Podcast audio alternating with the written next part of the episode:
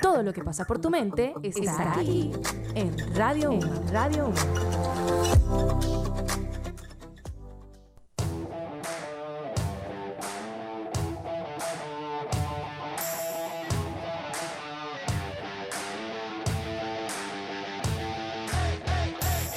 Gol y clavada. Tardes buenas. Y sí, no están confundidos. Nuestro amigo Edilio no se encuentra el día de hoy. Por eso la presentación la hago yo, su servidor Gilberto Díaz, con mis compañeros aquí, sus locutores Calvin Klein, Adidas, Puma, Nike, todas las marcas bonitas del mundo. Gabriel Rengifo. Y Miguel Giordano. Y esperamos por nuestro compañero Miguel Hidalgo, que no sabemos qué está haciendo, pero lo estamos esperando. Ya nos confirmó que viene. Vamos a darle cinco minutos. Exacto. Comencemos con la Champions.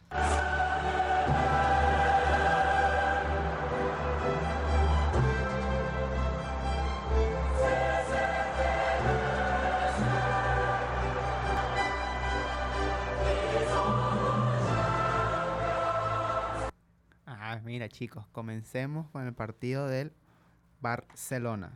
Naudi, por favor, esa música bella es del Barcelona, por favor. Mm, Quique Bella.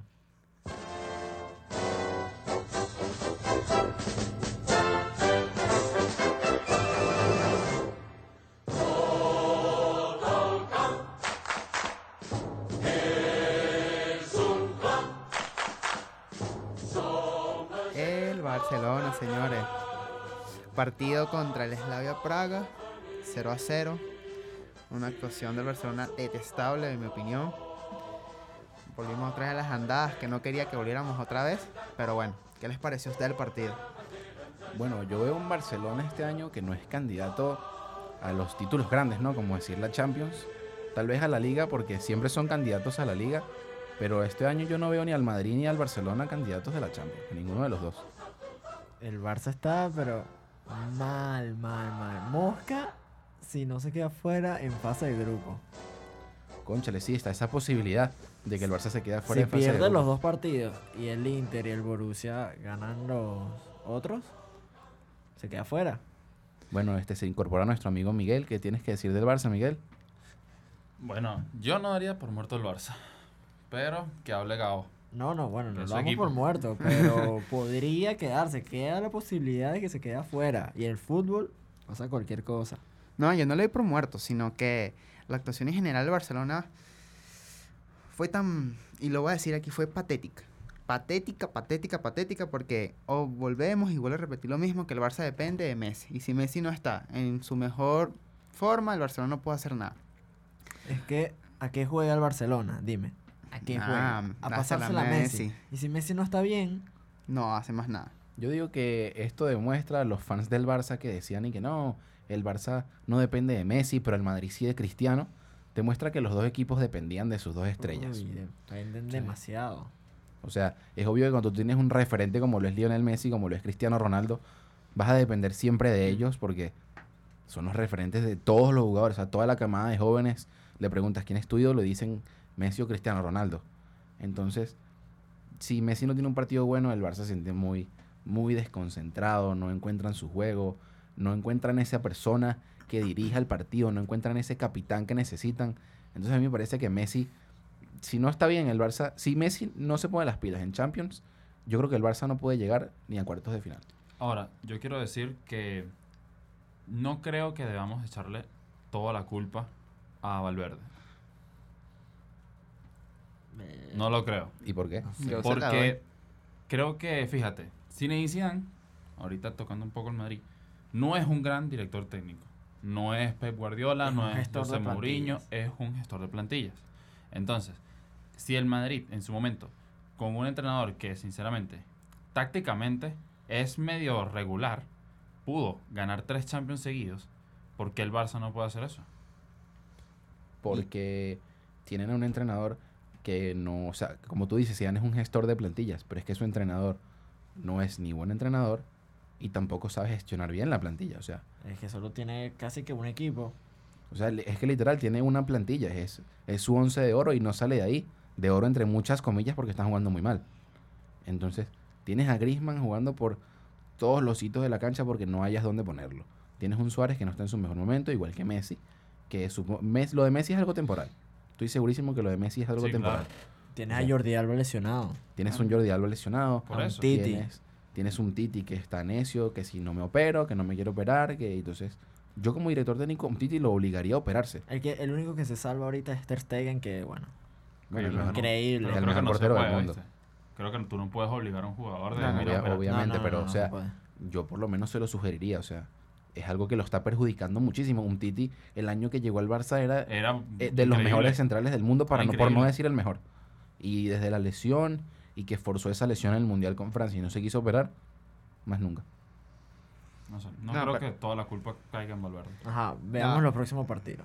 Va a jugar contra el Borussia en la casa del Borussia. En el signo No, No, en el Camp Nou. ¿Es en Camp No, Nou? el Sí. Camp Nou. Sí, es la buena. No, me equivoqué, en el Camp Nou. Oye, Si el Borussia gana, el Barça va a ir a visitar al Inter en el Giuseppe Meazza. Un Inter que está jugando muy bien. Sí, pero que no cierra partidos. Es el problema del Inter. No está cerrando los partidos. Juega bien, pero no los cierra. Y Conte dijo que es por la falta de experiencia de sus jugadores. No, claro, y además tienes tu delantero centro referente que es Lukaku.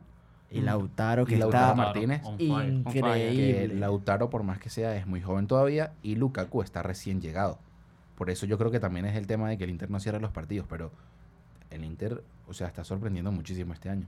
Miren, Ah. ahora sí respondiendo a la pregunta que me hizo Miguel hace un momentico de que si le echaba la culpa completamente a Valverde, yo se la doy rotundamente la culpa al entrenador por tres puntos. Uno es positivo, el otro, los dos son negativos, porque mira, hizo caso con la alineación que o sea, yo, aquí en el programa se habló, sacó una 4-2-3-1. El error fatal fue colocar a Griezmann de extremo izquierdo, debió colocarlo como extremo derecho, ya que no estaba Suárez por la lesión, poner a Dembélé como extremo izquierdo y dejar en el centro, no sé, a cualquiera que se le ocurriera, a Ansu Fati o quien sea. Y tener, o poner a Messi de MCO, poner a Griezmann de delantero, ya que él también cumple esa función, poner a Ansu Fati y Dembélé. ¿Qué le costaba hacer eso? Él tenía que volverse un 8 colocando jugadores que no cumplen esa posición. Y lo repetimos aquí en este programa varias veces. Griezmann no es extremo izquierdo. No, no. Griezmann no es extremo izquierdo. Y él lo Si sigue colocando extremo izquierdo. Si acaso, detrás del 9 puede jugar Messi. Para mí, Griezmann puede jugar en el campo tanto de extremo derecho como de delantero centro, como de media punta, incluso si me apuras, de 10. Porque en Sí. el Atleti de vez en cuando Sí, jugaba de 10. Claro. Pero por la izquierda- No, por la izquierda no. Pero por la izquierda jamás. O sea, ni la Real Sociedad. En la Real Sociedad juega por la derecha, Mm. porque Griezmann es zurdo. O sea, ¿Qué Griezmann vas a es un hacer? ¿Vas a jugador... tirar puro centro? Griezmann no es un jugador de centrar. Nunca lo ha sido. Griezmann es un jugador de meter goles. Sí, pasa, tiene un muy buen pase, pero no es un jugador de crear juego y mucho menos de centrar. Entonces, al ponerle la banda izquierda lo limitas muchísimo porque es zurdo.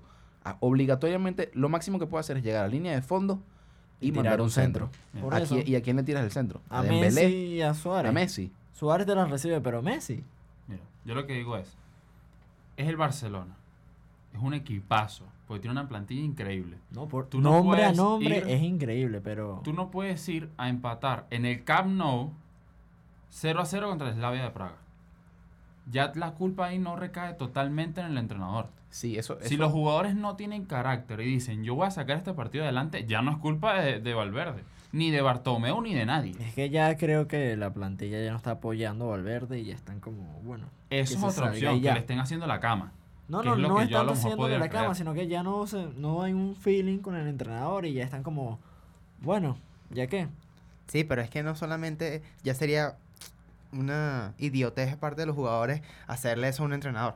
O sea, no solamente, ah, bueno, no juego porque el entrenador no me gusta donde me coloca, sino es que tú tienes que ganar porque tienes un hincha, tienes una afición que te está apoyando. No, y además eres un equipo histórico. Exacto. Y vas a perder, o sea, no, como digo, no hay que subestimar a los otros equipos. La Vía Esparra ju- jugó un buen partido y se la complicó mucho al Barcelona. Ajá, pero o sea, y- Barcelona tiene unas piezas claves y Valverde no, en su mente, no entra que él sabe y lo conoce y ellos hacen, tienen que hacer una evaluación cuando van a comprar a un jugador, ¿dónde colocarlo? Porque si no lo colocas no solamente es el entrenador, sino son los jugadores, porque, ajá, bueno, yo soy delantero y me pone extremo, no puedo hacer mucho. Bueno, pero mira, te tengo la comparación perfecta. Ponte que tú estés aquí con nosotros en la universidad, una materia bien, la materia te gusta, pero el profesor no te gusta cómo da la materia. Te tocó ¿Cómo va a ser? La clase para ti va a ser aburridísima, aunque te gusta la materia. Ponlo así con el entrenador técnico, el director técnico. Pero es que yo creo que el tema no es solo Bartomeu, porque también se nota muchísimo en los jugadores del Barça un desgano al jugar, no tienen ganas de jugar, no, no, no dan el 100%. O sea, y se nota en varios jugadores. En Griezmann se nota muchísimo. Yo creo que es por el tema, el mismo tema de que no está acostumbrado a jugar ahí, no le gusta, y como es Griezmann se quiere poner malcriado, y bueno, pero esto no lo puede hacer porque es un jugador de fútbol que está cobrando por entrar a la cancha. Entonces tienes que dar el 100% obligatoriamente. Que no te gusta y eso ya es culpa del técnico, sí puede ser, pero también es culpa de los jugadores. Y la pregunta que les quería hacer que el rumor, y cuando escuché ese rumor, dije, bueno, ojalá se haga oficial, que para diciembre, Uy. según una fuente oficial de un periodista, Marcelo Gallardo puede ser el reemplazo de Ernesto Valverde en el Barcelona. Yo lo vi, tengo miedo. Ay, me encantaría ver a Tengo, Marcelo tengo miedo porque Ga- Gallardo es tremendo entrenador. Y con el Barcelona puede hacer desastre. Te estoy diciendo que puede ser la era del Pep igual a la era de Gallardo en un Barcelona. Y cómo puso a River ganando prácticamente Por todo. O sea, es increíble. Y ojalá, por favor, que pase y llegue Marcelo Gallardo al Barcelona y listo. O sea, es que si Marcelo llega al Barcelona, el Barcelona va a ganar la Champions. Estoy segurísimo. yo no, no sé qué tú piensas. Seguro. ¿Ustedes qué piensan? Marcelo Gallardo es un grandísimo entrenador. Pero ¿qué pasa? Yo veo muy bien que llegue Marcelo Gallardo porque, como ustedes dicen, es excelente. O sea, puso al River a ser básicamente el e- mejor equipo de toda Sudamérica. Y creo que en estos momentos puede ser nombrado como uno de los mejores equipos del mundo. Sí. Y, pero ¿qué pasa? Marcelo Gallardo está acostumbrado a jugar con una plantilla del River que no tiene los egos que tienen los jugadores del Barça. Ok. Pero es que para mí ya Marcelo tiene una espalda para llegar al Barcelona y decir, mira, yo conseguí esto y aquí se va a hacer esto. No, por supuesto, pero hay que recordar que en el Barça tienes un Piqué, que se cree ya el dueño del Barça. Sí, tienes literal. un, un, Messi, el un- mejor del tienes mundo. un Messi, que es el mejor del mundo. Tienes un Griezmann, que es un malcriado y se sabe. No, y Dembélé. Tienes un Dembélé que llega tarde a los entrenamientos. Entonces tienes ese montón de egos. ¿Ustedes creen que Marcelo Gallardo esté en la capacidad de manejar todos esos egos? O sea, yo lo puedo comparar por lo menos en el caso de la NBA con Steve Kerr. Steve Kerr manejó unos, gol- unos Golden State Warriors con Curry, con Clay Thompson, Kevin Durant, con Draymond Green, que eran egos muy altos y los manejó de una manera perfecta. ¿Ustedes creen que Marcelo Gallardo pueda lograr a conseguir eso? Sí, sí, sí. Tiene carácter y es lo que le falta al Barcelona. Es un entrenador que tenga carácter. Por ejemplo, cuando fue la etapa de. ah, estamos hablando de César Farías con la Inotinto. También era una, una selección. que Cuando llegó César Farías le puso el carácter que tenía que ser. Y es lo que le falta al Barcelona. Porque si el Barcelona o los jugadores del Barcelona dejan de tener ese ego, porque es como tú dices, ese ego, y se ponen las pilas y empiezan a jugar un buen partido, aparte, con el carácter que pone Marcelo Gallardo, creo que puede ser un Barcelona que puede ganar Champions, Liga, Copa y todo. Bueno, lo más importante ahorita es la Champions, que es lo que quiere el Barça. Y que es lo que se plantea para clasificarse al Mundial de Clubes, al nuevo formato Mundial de Clubes. Miguel, ¿tú qué opinas? Bueno, yo como siempre les he dicho, no soy fan de sacar entrenadores a mitad de temporada, porque creo que estarían llegando a un equipo nuevo, totalmente ajeno para ellos, con una plantilla que quizás no es totalmente de su agrado y considero que se le haría difícil a cualquier entrenador. Muy pocos entrenadores te van a llegar a mitad de temporada y a ganarte una Champions. Muy pocos. De los últimos años, Zidane. Y... Ay, el que se fue, Di Matteo, con el Chelsea. Del resto, ninguno. No, y- Entonces, no sé. Y puede pasar incluso lo que pasó con Lopetegui Mm. en España, que dejó una selección española que estaba prácticamente armada, era la selección, una de las selecciones favoritas para ganar el Mundial, y se tuvo que ir por los temas estos con el Real Madrid y tal. Dejó a Fernando Hierro y esa selección eliminada en octavos de final contra Rusia. Entonces, tiene, tiene sus 50 y 50 de que sea un, un buen entrenador y un mal entrenador. El mismo Lopetegui llegó al Real Madrid, lo sacan, meten a Solari y Solari lo hizo horrible. Y no todas las culpas de Solari. No, claro. Es que llegas a un equipo totalmente nuevo con jugadores que no conoces, con jugadores que no te ven como una figura de autoridad. No conoces la liga. Exacto, o sea, no conoces nada. Entonces hay un 50-50 porque hay que admitir que Marcelo Gallardo es un gran entrenador. Es increíble. Es increíble. Pero está esa posibilidad de que no, no congenie con los egos y los jugadores del Barça. Exacto. Bueno, chicos, ya terminamos con el tema del Barcelona y empecemos ahora con el Madrid.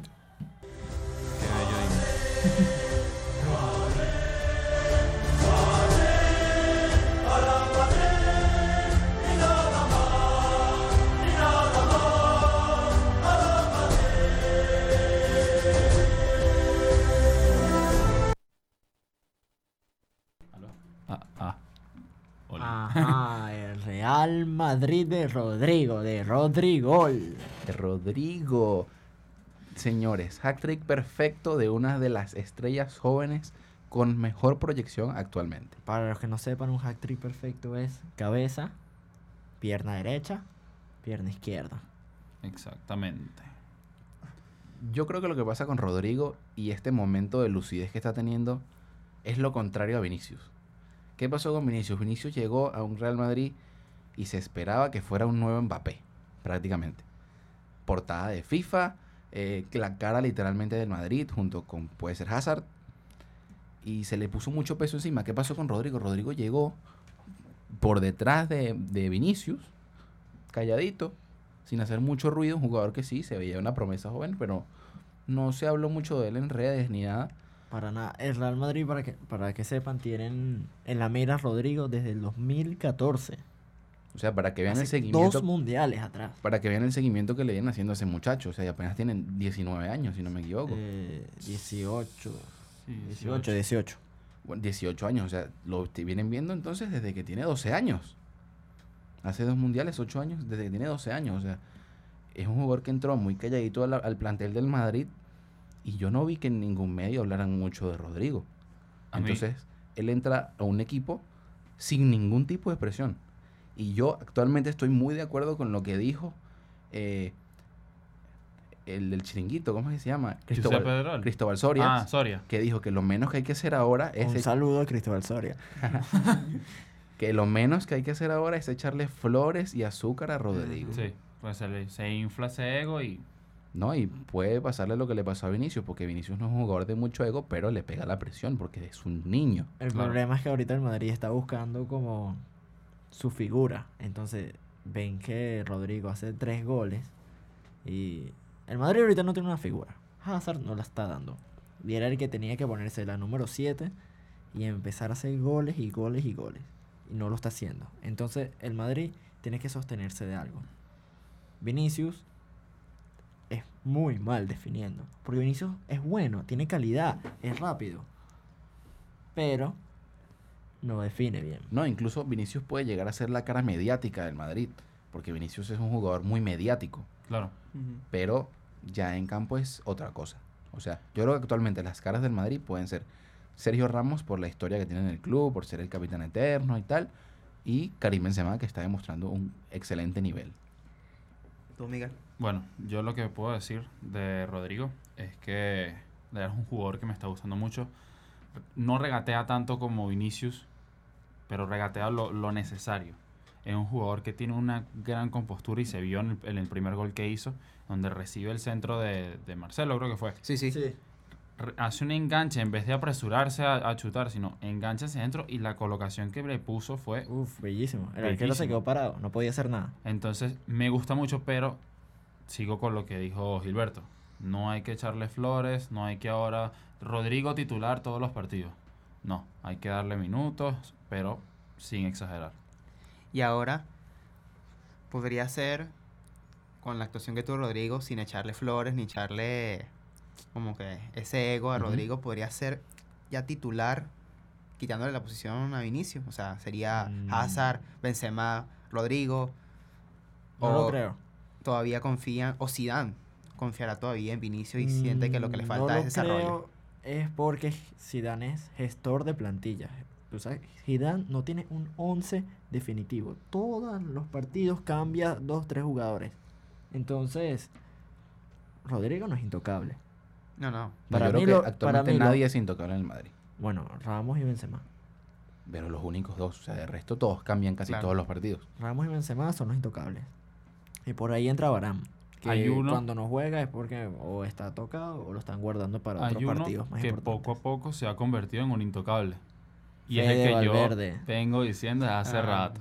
Fede Valverde, que, fue, que se fue ovacionado del Santiago Bernabéu. Claro, es que increíble. Bueno, es que es un jugador que está demostrando un gran nivel que puede pasar lo mismo que pasó con Rodrigo.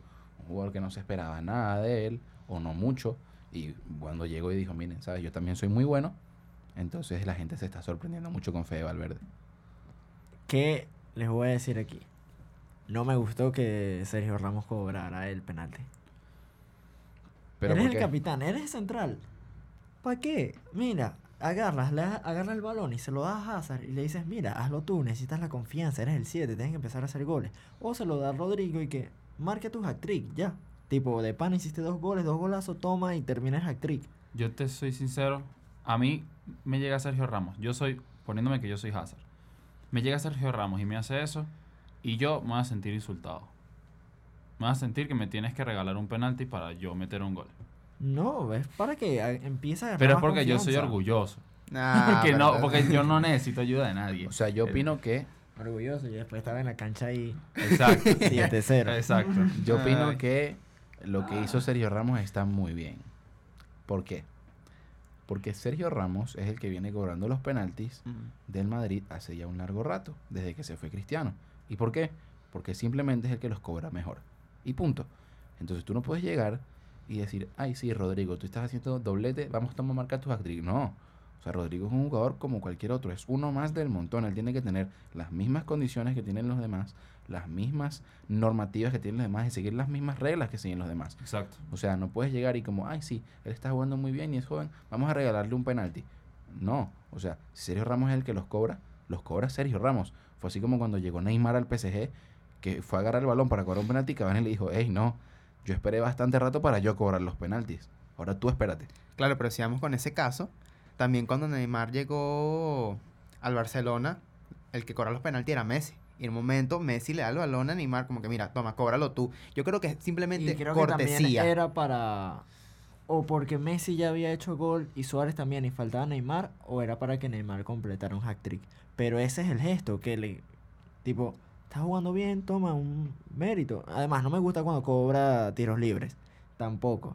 Tiene a Cross, tiene a James, tiene a Bale, que me parecen mejor. Sí, sí. Mejor cobrando tiros libres que Sergio Ramos, que es un central. No lo olvidemos. Ok, que hace gol, es increíble aéreo. Y está mejorando mucho en los penales. Desde aquel penal que voló contra el Bayern. Pero. Dale la confianza. Tú- si tú sabes que Hazard está jugando así porque no tiene confianza. Porque yo veo que Hazard está frente al arco y prefiere dársela a Benzema o a cualquier otro jugador que chutarla. Es porque le está pesando la camisa. No tiene confianza. Que haga un gol en ese partido y que vea que Rodrigo ya lleva dos. Él dice, bueno, pero ¿por qué no? Si Rodrigo es un chamo, yo soy Eden Hazard, mejor jugador de Bélgica. Claro que puedo. Además, tampoco le quita que. Ah, bueno, no hice gol en el partido, tampoco es que le quita mucho a Ramos no hacer un gol. O sea, es simplemente, y yo creo que apoyo mucho la opinión de George, es una cortesía. O sea, si tú ves que un jugador se está destacando, dásela porque no te cuesta nada. Como que, ah, bueno, hoy no hice gol, listo. Exacto. No él me van a pagar. No está No, peleando por los goleadores, es nada. central. No sé. Pero Yo creo que eh, si el que cobra los penaltis es Sergio Ramos, lo tiene que cobrar Sergio Ramos. Y si no está Sergio Ramos, que lo cobre Benzema. Y si no está Benzema, que lo cobre Cross. Pero no es, ay sí, toma un regalito. Feliz Navidad. Pero que No. los cobre, que los cobra mejor. Si los cobra mejor Sergio Ramos, Los cobra que Sergio los cobre Ramos. Sergio Ramos y ya. Porque capaz, imagínate que se lo van a Rodrigo. Que en verdad lo cobró, lo cobró muy bien Sergio Ramos. Fue un Es que, es. Pero- es que es buenísimo de penalti, es muy bueno. Ya estoy harto de las panencas. un día de esto se la van a parar. y yo lo voy a matar. O sea, si tienes un Sergio Ramos que los cobra muy bien, imagínate que se lo da a Rodrigo. Y a Rodrigo, por una, por X o por Y, lo falla o se lo para el portero. Y ese muchacho se viene abajo. Y junto con él, el Madrid se viene abajo. Y remonta el partido. Entonces, ¿quién fue la culpa? De Rodrigo. Porque Bueno, desde el penalti, Ya iba 2-0. El Madrid estaba jugando bien. pero un partido nunca está cerrado hasta el minuto 90. 90. Atlético de Madrid, Real Madrid, final de la Champions. Chelsea Ajax. Minuto 93. Gol de Sergio Ramos, prórroga. Chelsea Ajax, Mm. Tottenham Ajax. El Tottenham se confió y Lucas llegó desde la banca y chao, a su casa. Un partido de fútbol no se cierra hasta el minuto 90. Claro, Gil, y si fuera en el caso de Sergio. Ramos, que, ponte, estábamos en decisivo. Bueno, vamos a hacer Sergio Ramos. Y hace lo que dice Mick. Se lanza una panenca y le, y le tapan el penal o se la agarran. No, es que Va a pasar lo mismo. Yo creo que en decisivo no se lanza Panenka. Se lanza Panenka porque sabía que estaba No, sobrado Ya 2 a va. 0. Zidane lo hizo en la final de 2006. Ajá. Le lanzó una panenca a Bufón. Pero yo creo que Sergio Ramos se tira las panencas es cuando está confiado. Yo no veo a Sergio Ramos tirándose una panenca en una final de Champions, minuto 90, que el partido va 0-0. Y lo hace Mira, tomando. sí. No solamente porque esté confiado. Él no se puede confiar en el arquero que esté. No se puede confiar. Porque tú no sabes si ese arquero te la adivina o no. Entonces, la falla y va a pasar lo mismo. Y él va, va también, la, la afición va a caer. Él va a caer también. O sea, va a bajar el ánimo porque pasó. Que es el capitán, No, no, es no. el referente del equipo también. Sergio Ramos nunca baja ánimo. Eso, eso, es, No, eso es ley. No, No, Sergio Ramos Sergio pelea hasta el final. No baja ánimo. El La Madrid diferencia- puede bajar, pero Sergio Ramos jamás. La diferencia ahí con Rodrigo es que es Sergio Ramos y Rodrigo. O sea, están A un nivel completamente diferente. O sea, Ramos puede fallar un penal y va a seguir el partido tranquilo. Tú imagínate que Rodri le pasa eso a Rodrigo O a Hazard. o a Hazard. Y entonces Rodrigo dice, oye, fallé el penalti. Era histórico porque era hat-trick en 10 minutos, algo así. En 10, 15 minutos. Además era su primer hat-trick en su primera titularidad de Champions. Se viene abajo ese muchacho, es un niño. O sea, con esa responsabilidad tan grande de cargarse un equipo como el Madrid al hombro. Yo creo que si hubiese hecho dos goles hubiese sido suficiente. Hizo tres, perfecto. Pero el penalti lo cobra Sergio Ramos y punto. Y por último, destacar a Karim Benzema, que está a dos goles de convertirse en el tercer máximo goleador del Real Madrid en Champions, atrás de Alfredo Di Stéfano. Y por último, último, Courtois lleva cuatro Ah. partidos con la portería en cero. Algo que no había pasado nunca desde que Courtois está en el Real Madrid. Bro, Courtois, Bueno, estamos aprendiendo, Courtois, así es. Mira, Gilbert, ¿qué nos trajiste hoy de la Premier? Algo. Bueno, a ver, Premier League. Vamos primero con un dato interesante de los cinco primeros de la tabla, ¿no? Nos encontramos con el Liverpool, que le saca 6 puntos al segundo de la tabla, que es el Manchester City. El Liverpool tiene 31 puntos y el City tiene 25. Por ahí va todo normal, ¿no? Se espera que estos dos estén en el tope. Luego nos encontramos en el tercer lugar con el Leicester City, El famoso de Fox. Eso. que actualmente cuenta con Jamie Vardy y poco más. A José Pérez. Además, Jamie Vardy, que está de goleador de la liga con 10 goles sobre Agüero y Abraham. estás como, en- como verlo. O sea, pero es que es el. Leicester desde la temporada que ganaron la liga ya no ha hecho más La nada. 2016. Ajá. Y que ahora esté montado en los tres primeros de la Premier con puesto de Champions, sorprende. Luego los persigue el Chelsea, que está de cuarto y serían básicamente los cuatro que por ahora están clasificados a la Champions. Y de quinto tenemos al Arsenal. Yo con el Arsenal, tengo que comentar que mi, mi equipo favorito de la Premier es el Arsenal. No sé por qué, le tengo un cariño especial. Está bien. Y, Y mi pésame. y- pero yo tengo una pregunta. El Arsenal, United. el Arsenal, ¿Dónde está? el Arsenal lleva tiempo que no va a Champions, ¿correcto? Sí. ¿Será que pasaron de ser los eternos cuartos a los eternos quintos? Ah, wow, esperemos que- Pero aún queda mucha temporada. Y yo creo que también afecta mucho al entrenador. Tranquilo que van a quedar de cuarto. No, no. Y otra cosita, Manchester United y Tottenham. Décimos y onceavos. Bueno, del Tottenham se puede esperar No, no se puede esperar porque el Tottenham la llegó a la final de la. Champions. Antes de la era Pochettino. Bueno, todavía sigue Porque siendo recordemos que el Tottenham tampoco es que es un histórico. Pero llegó a la final de la Champions el año pasado. Exacto. Yo, yo lo que puedo decir es que yo estoy al revés que, que Miguel. Yo me lo espero más del United, que lleva unos Sí, sí, sí, años, sí. Desde el 2014, siendo un equipo en descenso total, pero del Tottenham, que el año pasado llegó a final de Champions. O sea, de décimo primero, mira, no. No, y que tienen un equipazo. Primero tienes un superportero que es Hugo Lloris. Después tienes una defensa muy buena con el, el par- la pareja de belgas Bertongen y Alderweireld. Con un, con un lateral muy bueno que es Aurier. Luego te vas al medio campo y tienes Dele Alli, tienes Son, y en la delantera tienes Harry Kane y Eriksen. Un equipazo. O sea, tienen un equipazo. Y van de 11. Y Ni siquiera están por arriba el United, están de 11. Eh, 11. Once- Y los fichajes también, que es Giovanni Lo Celso. Claro. Tienen a Ndombele, que fue mediocampista. Si en- socó, También. O sea, tienen, pues. Pero me voy con lo que dice Miguel. El Manchester United. Porque compraron al defensa más caro De la historia. de la historia, que es Harry Maguire, de Leicester. Y yo siento que gastan tanta plata y futbolísticamente no, no, no me dan la talla. Y Chris Smalling También. está haciéndolo increíble con la Roma. Ujú. yo en verdad esa, esa, esa, esa marchada de Luis Smalling, de, de Chris. Chris Chris, Smalling, Chris. no la entendí. Yo Fue tampoco por lo el entendí. técnico. O sea, el, el- el tipo ya lleva varios años en el United haciéndolo muy bien. O sea, No, no, era el mejor fue- central del mundo, pero... Fue totalmente por el técnico que ahorita no lo está haciendo bien. Entonces, ahora yo tengo preguntas. ¿Creen que lleguen a la Champions League el año que viene? El United. El, el United Los no. dos. Los dos. Eh, puede ser que el Tottenham llegue a de cuarto. Creo que vaya, creo que cuarto lugar es. Bueno, Sí, ya cuarto lugar es Champions. puede llegar a Champions porque está en la Europa League. Si ganas la Europa League, tienes plaza directa a Champions. Claro, pero yo con este nivel que están demostrando ahorita lo veo difícil. Claro, pero ¿La Europa League? No. claro, Miguel, pero ya va. Tú me estás hablando de Europa League, pero han empatado con equipos de muy baja categoría en la Europa League y están jugando, ok, pues ayer, ayer ganaron 3 a 0. claro, pero que tú ganes ese partido no significa que todos los demás partidos de la Europa League los haya ganado. Ok, podemos decir que bueno, no, la excusa puede ser, bueno, es que estoy colocando las reservas, estoy colocando los chamos, no importa. No, papá, es que tú tienes historia, tienes que ganar, es como el Barcelona, tienes que ganar, tienes que dar lo último y es lo que está dando el Manchester, no lo está dando. Y por ahí, repito, gastan y gastan plata y no. Además, Miguel, yo creo que es una maldición. Díselo al Todo Milan, jugador. de on- de onceavo. Eso, vale. Claro, no, no, me refiero a que todo jugador de, que esté en el Manchester, Claudio se está quedando que sí, dormido. todo jugador opina, podemos Ah. opinar. que entra en el Manchester, no sé, es mi perspectiva, todo jugador que entra en el Manchester decae su nivel deportivo impresionante, pero apenas se va, por ejemplo, el caso de Chris Small, se va y listo, otra vez vuelve a ser el mejor defensa. Alexis. También, Y bueno, muchachos, creo que ya hemos llegado al final con esta primera mitad de fútbol. así es. Y ahora vamos con una pequeña pausa musical.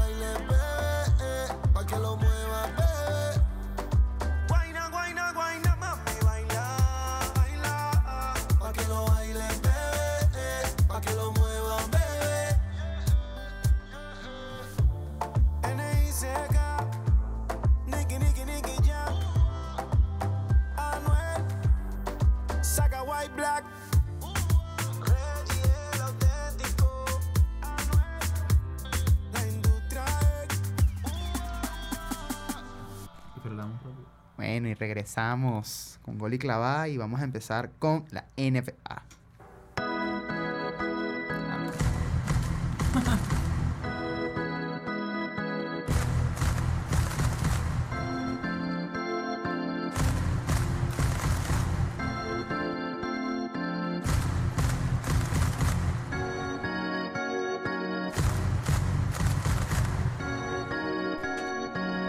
Regresamos con gol y clavada. Vamos a entrar en materia de NBA, muchachos.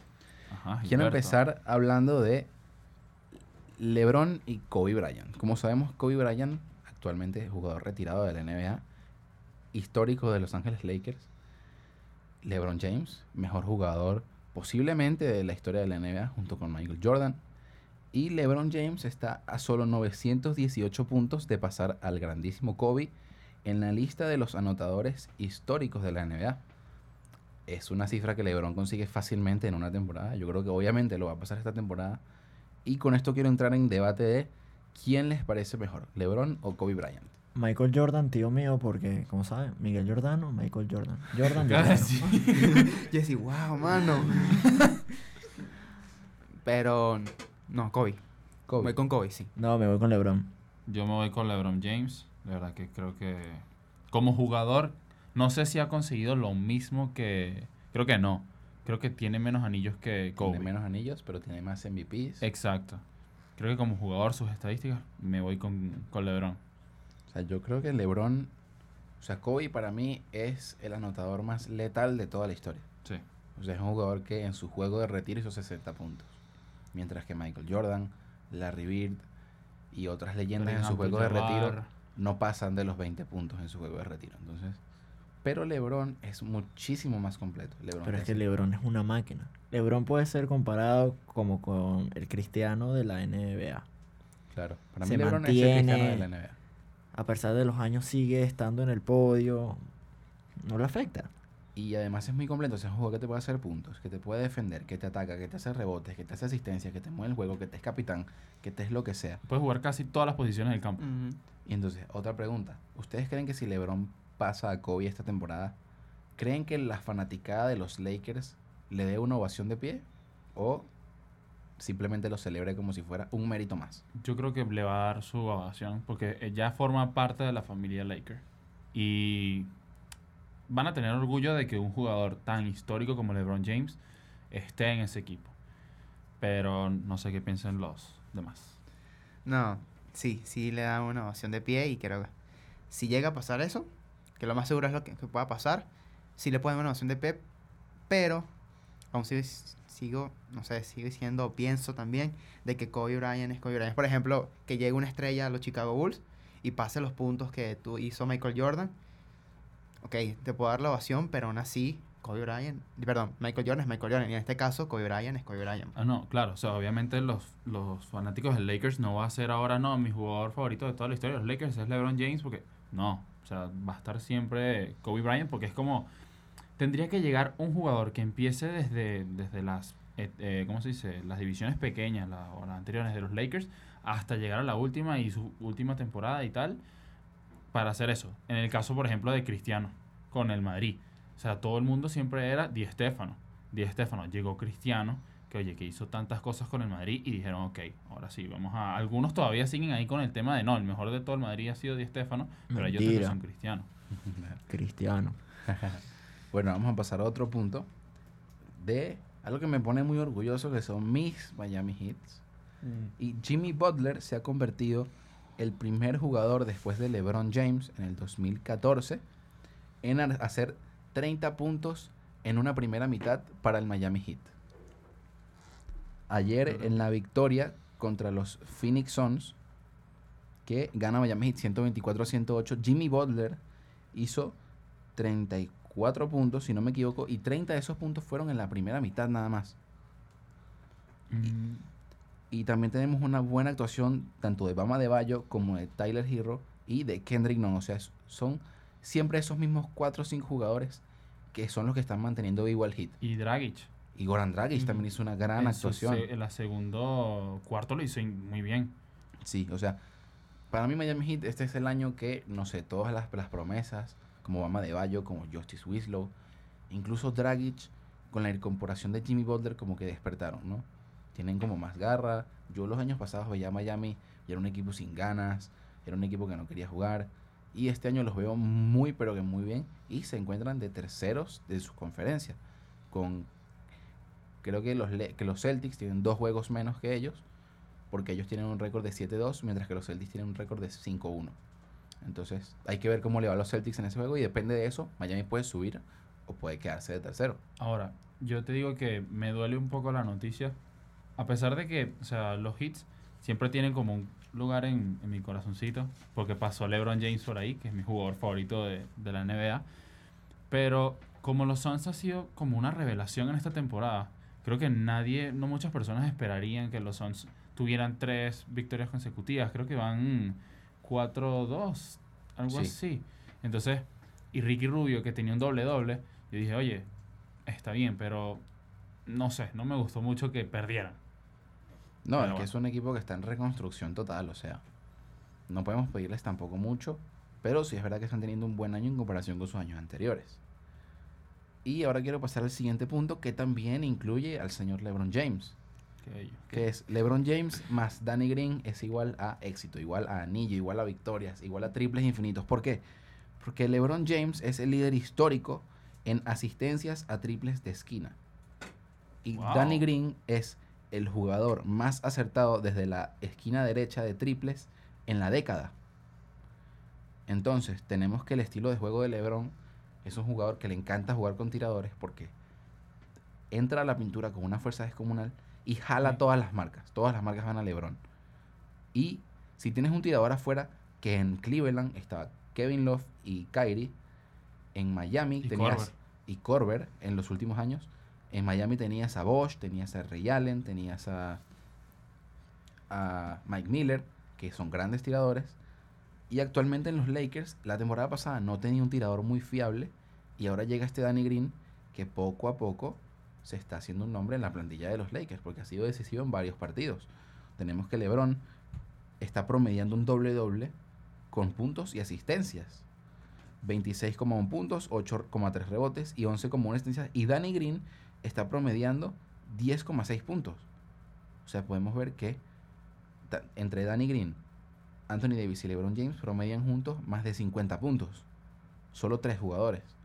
Y además tenemos otros buenos jugadores como son Ty Howard, como es Javel McGee, como lo puede ser Avery Bradley, que apoyan mucho la ofensiva y la defensiva de los Lakers. Entonces, tienes esa arma ofensiva que es un gran recurso.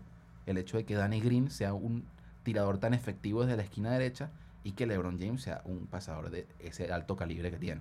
Ahora, como tú nos trajiste el otro día un dático interesante sobre los Lakers, si no me equivoco, yo también ahora quiero hacerlo.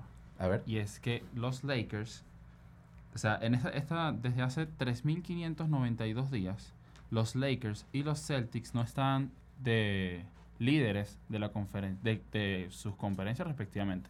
Los Lakers del oeste En y los. Celtics del este, en simultáneo.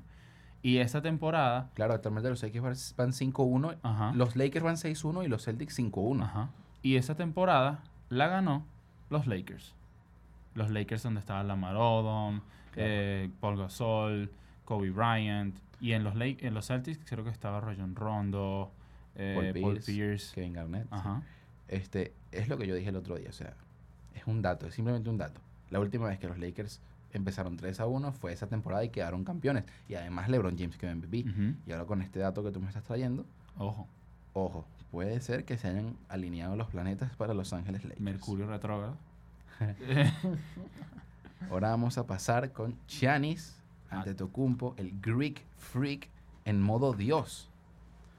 Es el primer jugador en la historia con más de 200 puntos, más de 100 rebotes y más de 50 asistencias en los primeros 8 juegos de la temporada. Tenemos que está promediando un doble doble bastante bueno con 29 puntos por partido, 14,3 rebotes y 7,6 asistencias y además unos Milwaukee Bucks que están de segundos en su conferencia con un récord de 6-2 por detrás de los Lakers y encima del Miami Heat. Y es el sexto jugador en la historia de la NBA en alcanzar al menos 30 puntos, 15 rebotes y 5 asistencias en 3 partidos consecutivos. Para mí es una bestia Es, un- es increíble. en todos los aspectos del juego. O sea, fíjate, los otros, de los otros, los otros cinco jugadores, Imagínate, mira. Karim Abdul-Jabbar, Will Chamberlain, Oscar Robertson, Elkin Baylor y Bob Pettit.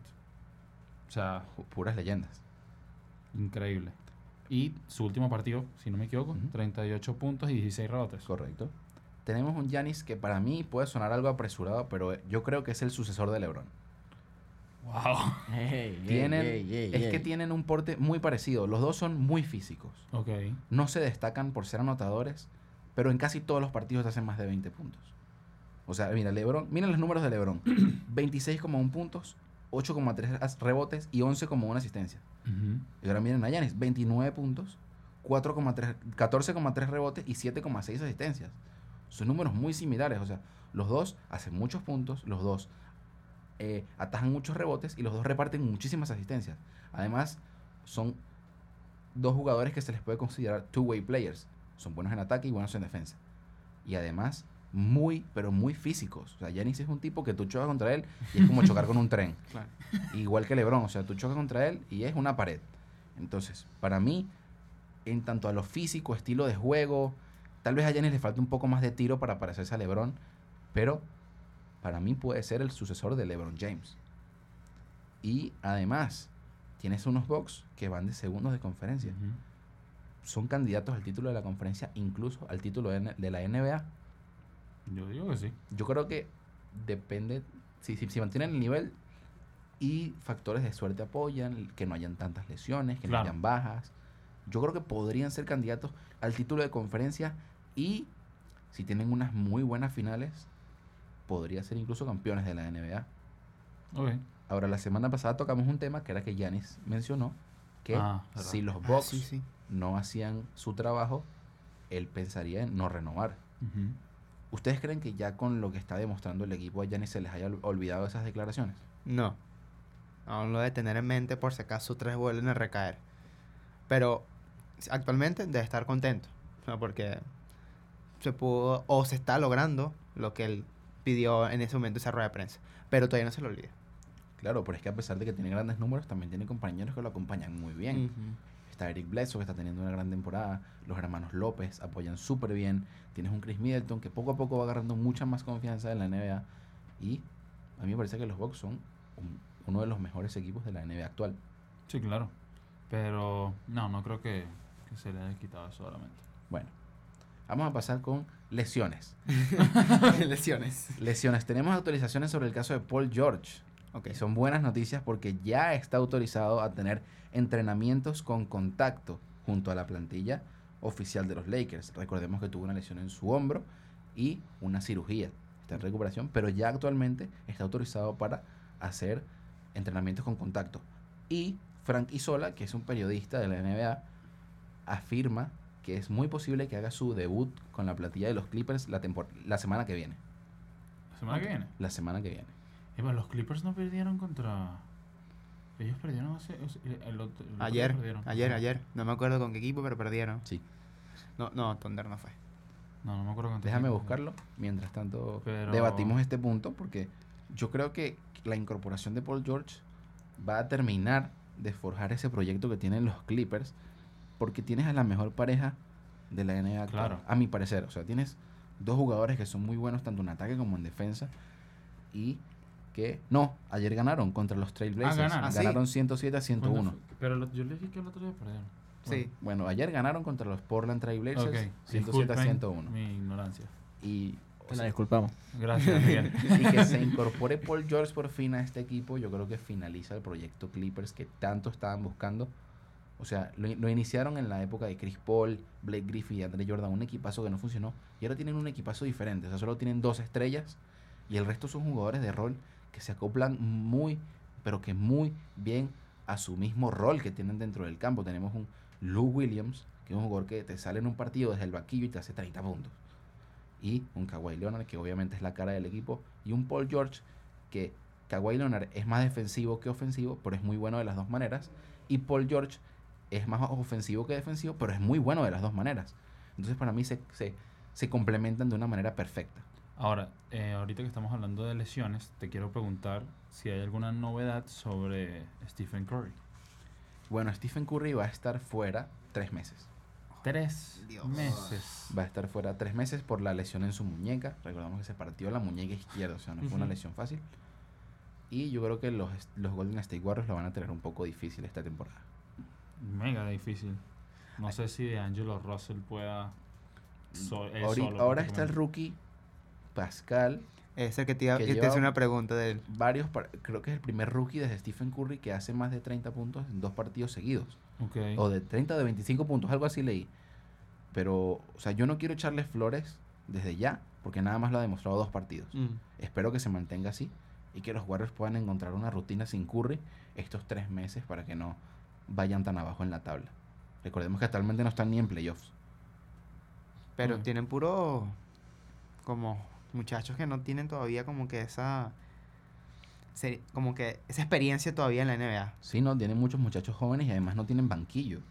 Eso, eh, la baja de Curry fue un, es un mega problema para Golden State. Esperemos que Pascal pueda llenar entre muchas comillas el vacío que está dejando ¿Y Curry. Thompson? Clay Thompson, Todavía. si juega esta temporada, será ya en playoffs. Y creo que por ahora no se ha dicho que haya una posibilidad de que juegue esta temporada. Ok. ¿Qué otra lesión tienes? Y tengo a Ben Simmons, que se lesionó en el juego contra los Utah Jazz por una lesión en el hombro derecho y estará fuera en los próximos tres partidos. Que la verdad no les toca muy difícil, solo tienen un equipo que les puede causar problemas, que son los Denver Nuggets. Pero luego los Charlotte Hornets y los Cleveland Cavaliers son dos equipos en reconstrucción, que yo creo que Filadelfia puede ganarle sin dificultad con la ausencia de Ben Simmons.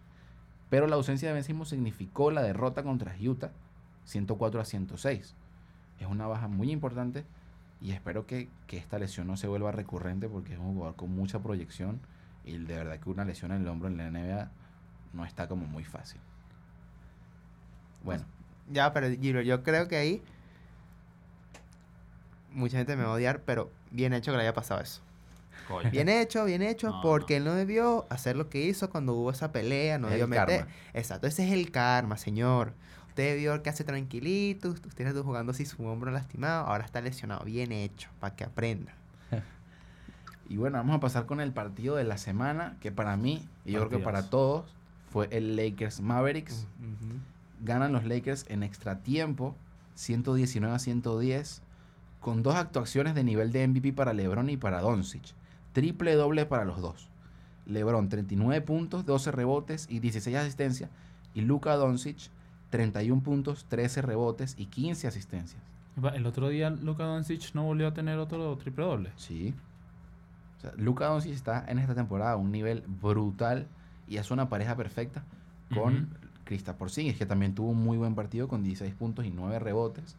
Lastimosamente no se pudieron llevar la victoria porque los Lakers también jugaron muy bien. Tenemos también por el lado de los Lakers un Anthony Davis que hizo 31 puntos, 8 rebotes y 2 asistencias y un Danny Green que aportó sus 14 puntos, ese tirador fiable que tienen los Lakers. Y bueno, pero actualmente la pareja Porzingis Doncic me está fascinando. Sí, sí. O sea, están compenetrando muy bien. Incluso ya les tienen un, un nickname, un mote.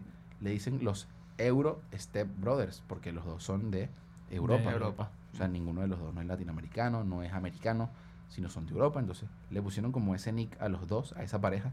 Están los Splash Brothers, que son Clay Thompson y Stephen Curry. y Están los Euro Step Brothers. Ok. Y buenos partidos para esta semana que se viene. Tenemos un Miami Lakers hoy mismo a las once y media de la noche. Un Toronto Lakers el domingo a las 10 y media. Un Dallas Boston el lunes a las 8 y media. Clippers versus Toronto el mismo lunes a las 11 y media. Y el Warriors versus Lakers el miércoles a las 11. Yo creo que se vienen unos partidos que está interesante verlos. Quiero ver ese Miami Lakers. Quiero ver cómo se, se desenvuelve mi equipo el día de hoy contra los poderosos Lakers de LeBron que actualmente son candidatos al anillo. Y también me gustaría ver mucho el Toronto Lakers porque es un equipo que aunque pierde a su pieza fundamental, no van mal. O sea, están jugando muy bien. Tienen un Pascal Siakam que está haciendo la referencia. Además un Van Vliet que también está jugando bastante bien. Y es un equipo que a pesar de haber perdido a su jugador franquicia, han encontrado la forma de jugar sin esa referencia. Bueno, vamos cerrando con la NBA y para culminar terminemos con la vino tinto.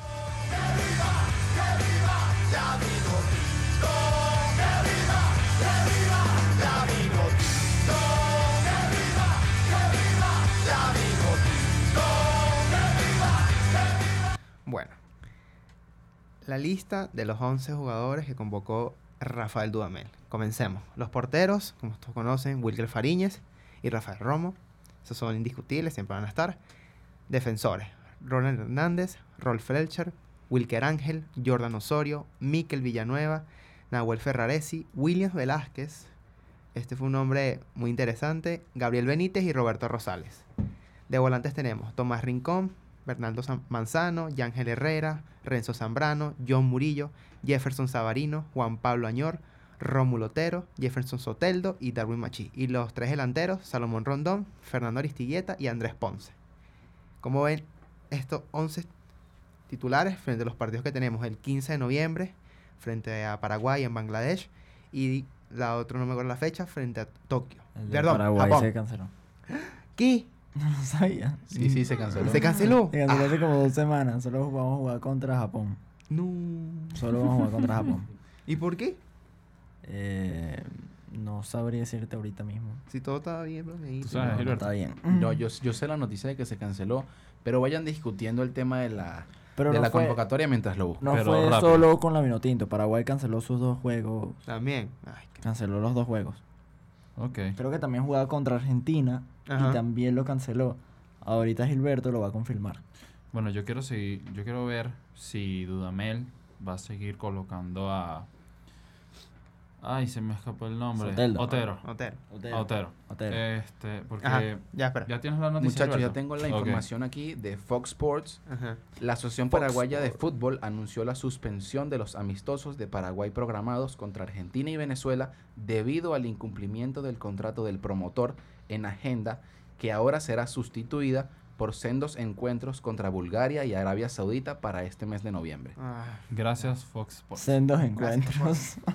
Sí, en verdad pasan de, de enfrentarse a una selección argentina, que es una selección contra la cual medirse en un amistoso está muy bien, y una Vinotinto que, bueno, es superior a estas selecciones que están aquí, pero pasa a unos amistosos bastante fáciles, creo yo, para la selección paraguaya. Y es raro que la Vinotinto no haya resuelto también eso. Bueno, ya no más quedarse con el de Japón, en vez de buscar otro también otro equipo. Tal vez no, no está disponible alguna otra selección. No, yo creo que tal vez los buscarán.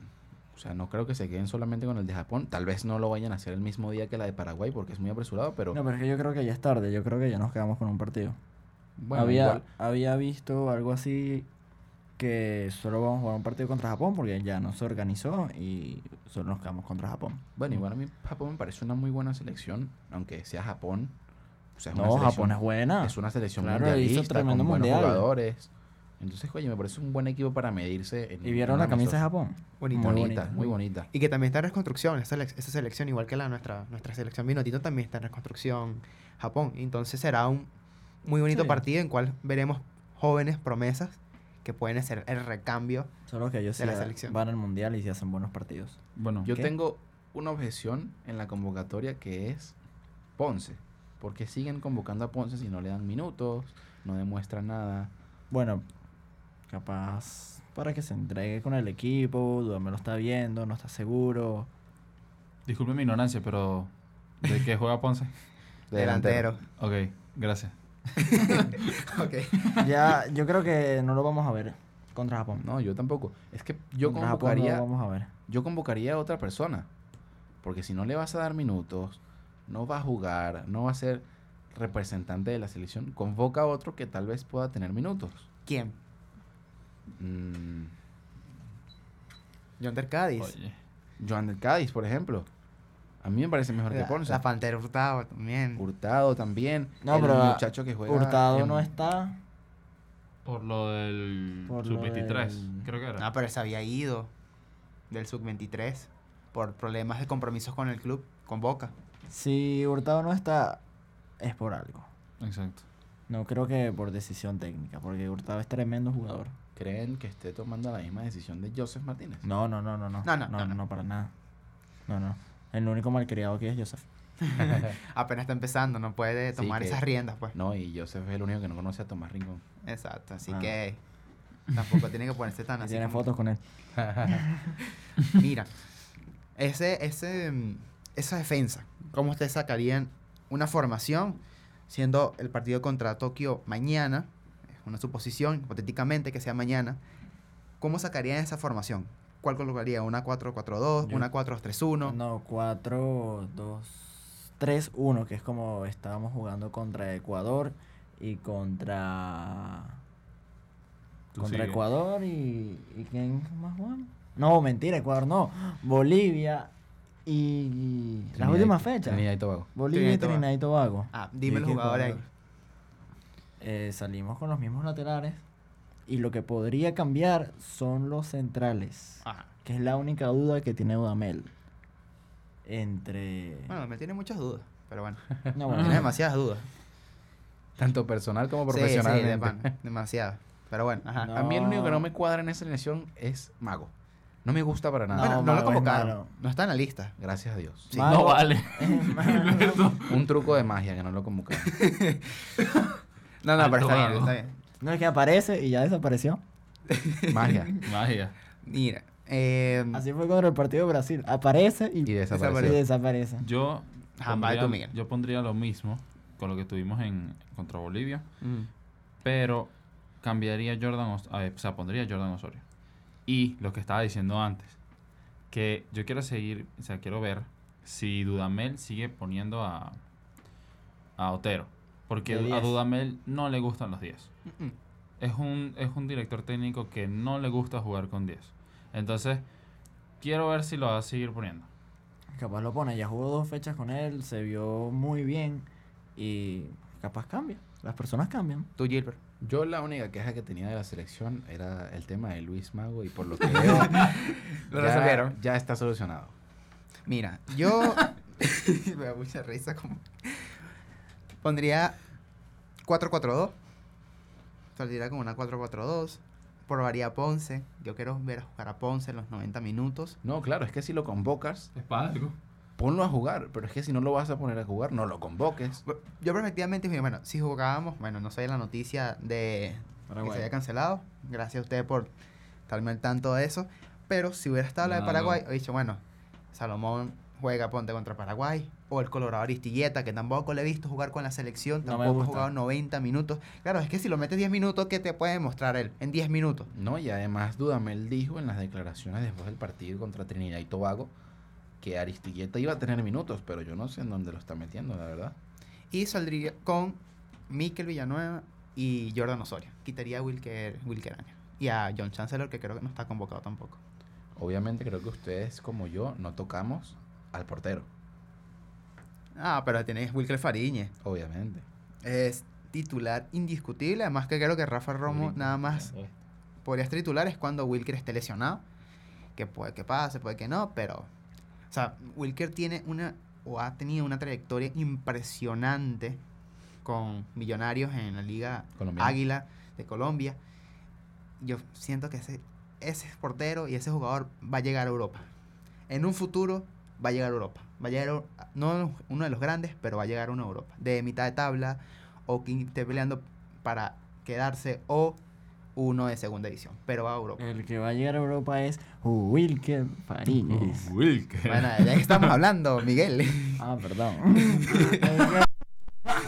Estoy hablando de Fariñez. ah, es que Miguel me distrajo. Ah, bueno. Es que estabas hablando del portero suplente, que también es bueno. Rafa Romo. Sí. Disculpa. No, pero porque no, yo... Eh, No, no, ya va, pero es que si dijiste que Wilker va a llegar a un equipo Europa. medio Europa, no, Wilker Yo va a que, llegar, mira, estoy a segurísimo, Wilker- y a un equipo bueno. Yo estoy seguro que a Wilker muchos Uh, equipos grandes le tienen el ojo montado. No. Estoy muy va seguro. a llegar a un equipo elite de Europa, no de mitad de tabla. O sea, obviamente no va a ser pronto, pero yo creo que va a llegar a uno de los grandes de Europa. Al Real Madrid. Coño. No sé si el Real Madrid, pero bueno. Y bueno, señores, yo creo que... ¿Ya? Ya, ya, Todo. feliz viernes, muchachos. Bueno, llegamos al final de este bonito programa familiar, family friendly para todos en la familia, todos en la casa Y Cristiano. y para Cristiano, obviamente. Y para que- ah, Nos un saludo para Cristiano, Un saludo a fanático de gol y clavada. Bueno, nos despedimos. Aquí sus locutores, Calvin Klein, Adidas, Nike. Las redes. Ah, recuerden seguirnos. pero Bueno, primero- papá, ¿qué pasó? Estos últimos cinco minutos. Gilberto Métanse, Es la primera vez que me estoy despidiendo y quería que se despidieran primero y después dar las redes. Ah, bueno, Gabriel Rengifo. Miguel Giordano. Miguel Hidalgo. Gilberto Díaz. Recuerden seguir al programa en nuestras redes sociales, arroba goli clavada piso en Instagram y escuchar nuestros programas grabados en Castbox también. Muchas Y- gracias a Radio Uma. Muchas gracias a Radio Uma por prestarnos las instalaciones. Y en la maquinita tenemos a Naudi García. Primer programa con cámara. Un Ah, sí. saludo a la cámara. Saludito. Y, bueno, Y nuestras redes sociales, arroba Miguel Giordano en Instagram y Miguel Jordi en Twitter. Tiene Twitter ahora. Arroba Gavirenk en Instagram y el Twitter no. Arroba Finally Miguel en Instagram. y arroba gilberto.01.05 Ay, en Instagram. Gilberto, cámbiate ese nombre. Y para tranquilo. las nenas que nos escuchan, mi número de teléfono es 04. Bueno, nos vemos el próximo viernes. Uh, Wilke. Chao, chao.